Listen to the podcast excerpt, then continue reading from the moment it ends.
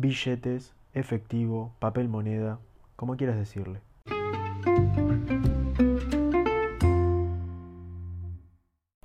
En los últimos días se escuchó la noticia de que se van a dejar de lado los animales de los billetes, volveríamos a los próceres.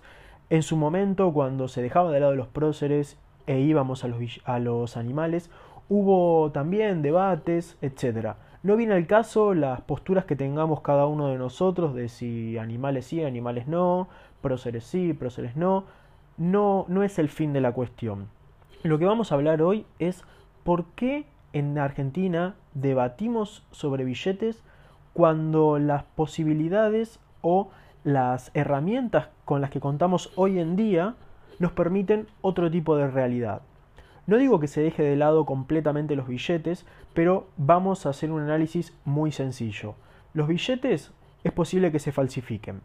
Se pueden romper, se van gastando, hay que renovarlos, naturalmente por el uso que van teniendo.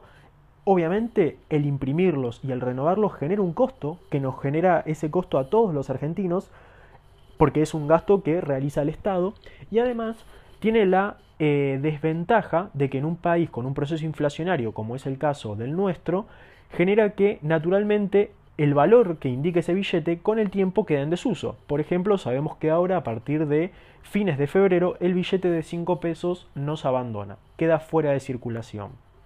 O también hemos escuchado noticias que hay ciertos billetes que se dejan de lado y pasan a ser monedas porque el valor de la emisión de esa moneda es más barato y el billete ya llegaba a un punto de que era más caro emitirlo que el valor propio que indicaba.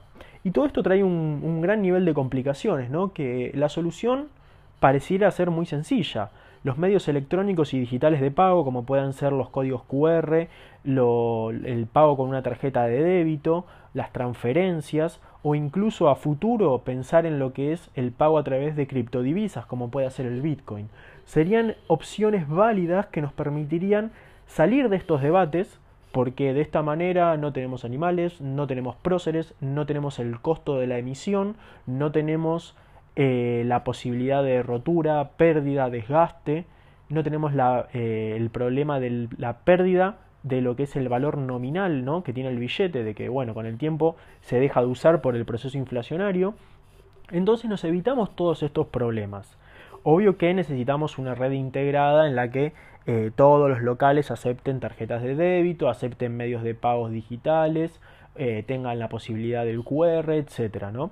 Sería complejo avanzar en ese sentido, pero poco a poco tiene que ser el camino. El debate lo tenemos que dejar de lado de si próceres, de si animales, de si lo que sea, ¿no? Ya eso no es el futuro, ya eso no es a lo que hay que apuntar, porque el efectivo además también tiene, si bien como hemos dicho, tiene costos, se puede falsificar, etcétera, es menos posible que se lo pueda seguir, saber los orígenes, eh, tiene la posibilidad de llevar a situaciones que se encuentren por fuera de la ley, indistintamente de la que sea, ¿no? Eh, es importante que sea, haya un registro de lo que es los movimientos financieros de cada uno de nosotros. ¿Por qué? Eso para el Estado, para un mayor control, así como también para el fisco, para evitar la evasión, que también es otro de los grandes flagelos que sufrimos en Argentina. Pero ahora bien, ¿qué es lo que necesitamos saber si queremos avanzar en este sentido y queremos potenciar lo que son los pagos eh, digitales, electrónicos, etcétera? En mi caso particular yo aprovecho cada vez que en un local tengo la posibilidad de pagar con débito porque me parece más sencillo, me permite un control, ya que puedo tener luego, eh, entrando al home banking o en mi resumen, ver en qué hice diferentes movimientos y también es una facilidad el no llevar efectivo encima. Es, a mí me resulta mucho más práctico y estoy seguro que también es un proceso generacional porque me pasa que como a muchos quizás hablan con familiares mayores que uno y con las experiencias que han tenido, como fue el caso paradigmático de El Corralito, descreen en el sistema bancario, en el sistema financiero en general y quizás apenas tienen un dinero disponible, lo que quieren es salir corriendo, agarrarlo en efectivo y quizás hacer las compras del mes porque te dicen, no, no, esto pierde valor y ya tengo que ir a comprar porque es el momento ahora y listo Y bueno, esto es un poco la trampa de la nominalidad de la que hablábamos el otro día, pero dejando de lado eso, es importante fomentar, incluir a nuestros familiares, amigos, compañeros de trabajo, compañeros de facultad, de escuela, conocidos, etc., a que cada vez aboquen sus esfuerzos a realizar pagos de estas maneras. ¿Por qué? Evitamos la evasión. Imaginemos el caso de que vamos a un local a hacer una compra determinada, no viene al caso, y nosotros pagamos un determinado precio. Ese precio es el mismo si lo decidimos pagar en efectivo o si lo, lo decidimos pagar con débito. Bien, ¿qué sucede? Si hacemos el pago con débito, inevitablemente esa compra queda registrada y la persona propietaria del local va a tener que hacer el pago de los impuestos que corresponden. Fundamentalmente vamos a hablar del IVA.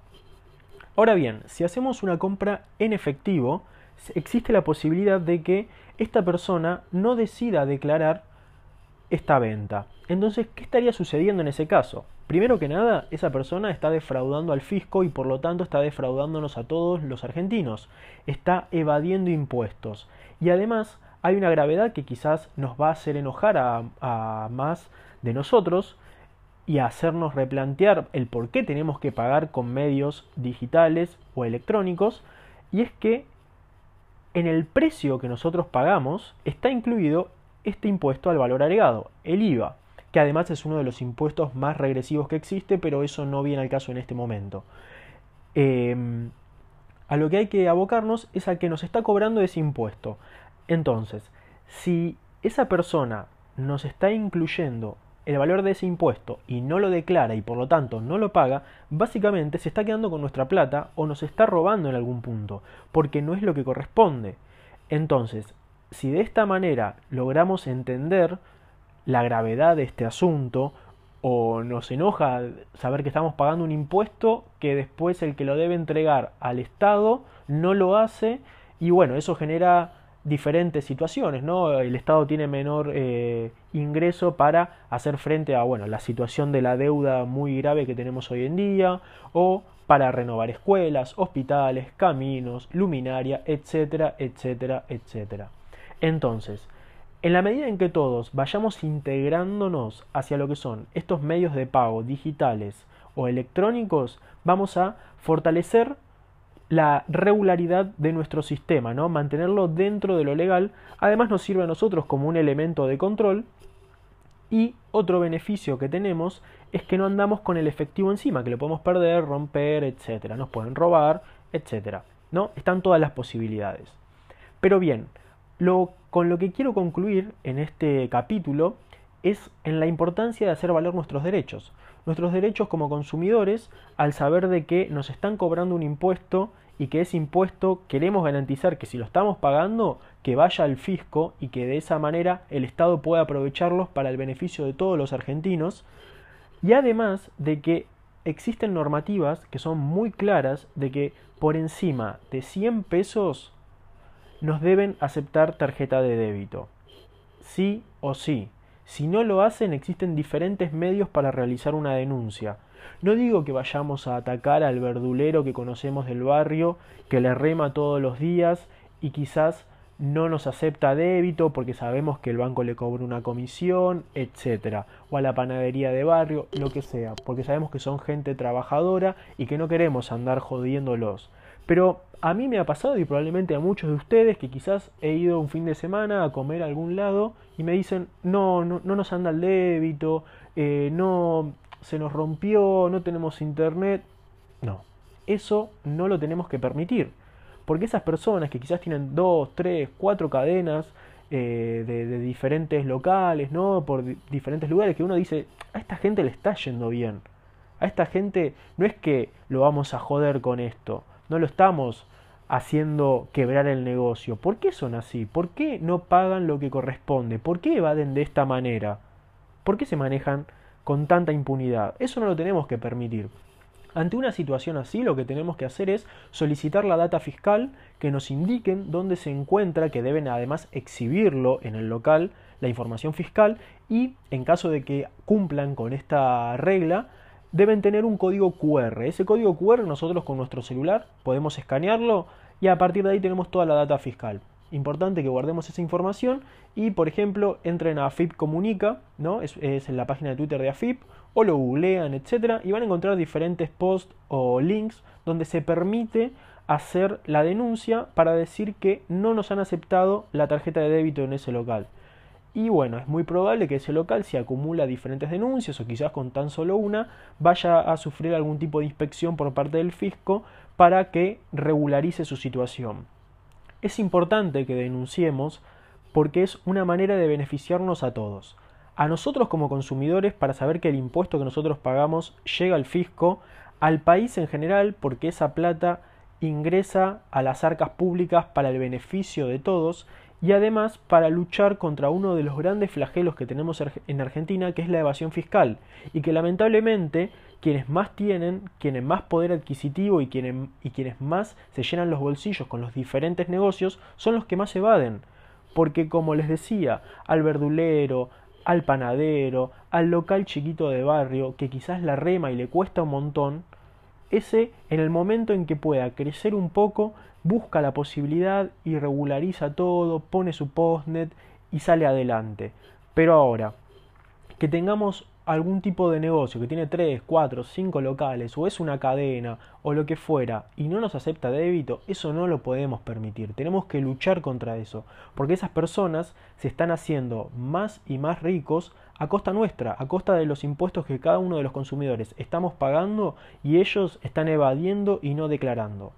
Con esto no quiero decir que si vamos a pagar en efectivo un lugar, esa persona inevitablemente va a evadir, inevitablemente va a omitir esas ventas, etc. No es el caso, pero se abre la posibilidad. Existe esa alternativa. Por lo tanto, es que siempre tenemos que pedir un ticket, un comprobante de lo que se nos está cobrando y siempre para garantizarnos aún más hay que tratar de hacer el pago a través de un medio digital o electrónico. Para concluir, lo que me gustaría decir es que muchos me van a decir, ok, pero yo no estoy en relación de dependencia o no soy monotributista o etcétera, etcétera, etcétera, no tengo ingresos de manera eh, regular, ¿no? De manera lo que se dice en la jerga, dinero en blanco, lo cual en otro capítulo vamos a hablar de cómo salir de esos modismos que en verdad esconden una gran discriminación, porque ¿por qué el dinero blanco es bueno y el dinero en negro es malo? Hay que salir eh, de, esa estructura que no es más que discriminar eh, y racista, ¿no? Pero bueno, no viene al caso. Lo que vamos a hablar sí es que en el caso de que nos encontremos eh, en un trabajo o tengamos ingresos no regularizados que se encuentran por fuera de lo que es el sistema, lo que tenemos es la alternativa de eh, apelar a alguna fintech, como puede ser, no quiero decir alguna puntual y para que vayan y tengan que ir atrás de esa, porque existen un montón, pero eh, Mercado Pago es una gran alternativa, está Brubank, eh, bueno, existen diferentes fintech y por suerte día a día existen nuevas y se desarrollan nuevas. Y es muy importante que las aprovechemos. Y quizás ahí podemos depositar algún que otro ingreso que tenemos y empezar a hacer pagos a través de eh, esas tarjetas que nos van a permitir fortalecer todo nuestro sistema financiero, como ya dijimos, fortaleciendo a lo que es la parte fiscal, fortaleciendo a lo que son los registros y garantizándonos de que lo que pagamos es lo que corresponde y va a llegar a las arcas públicas.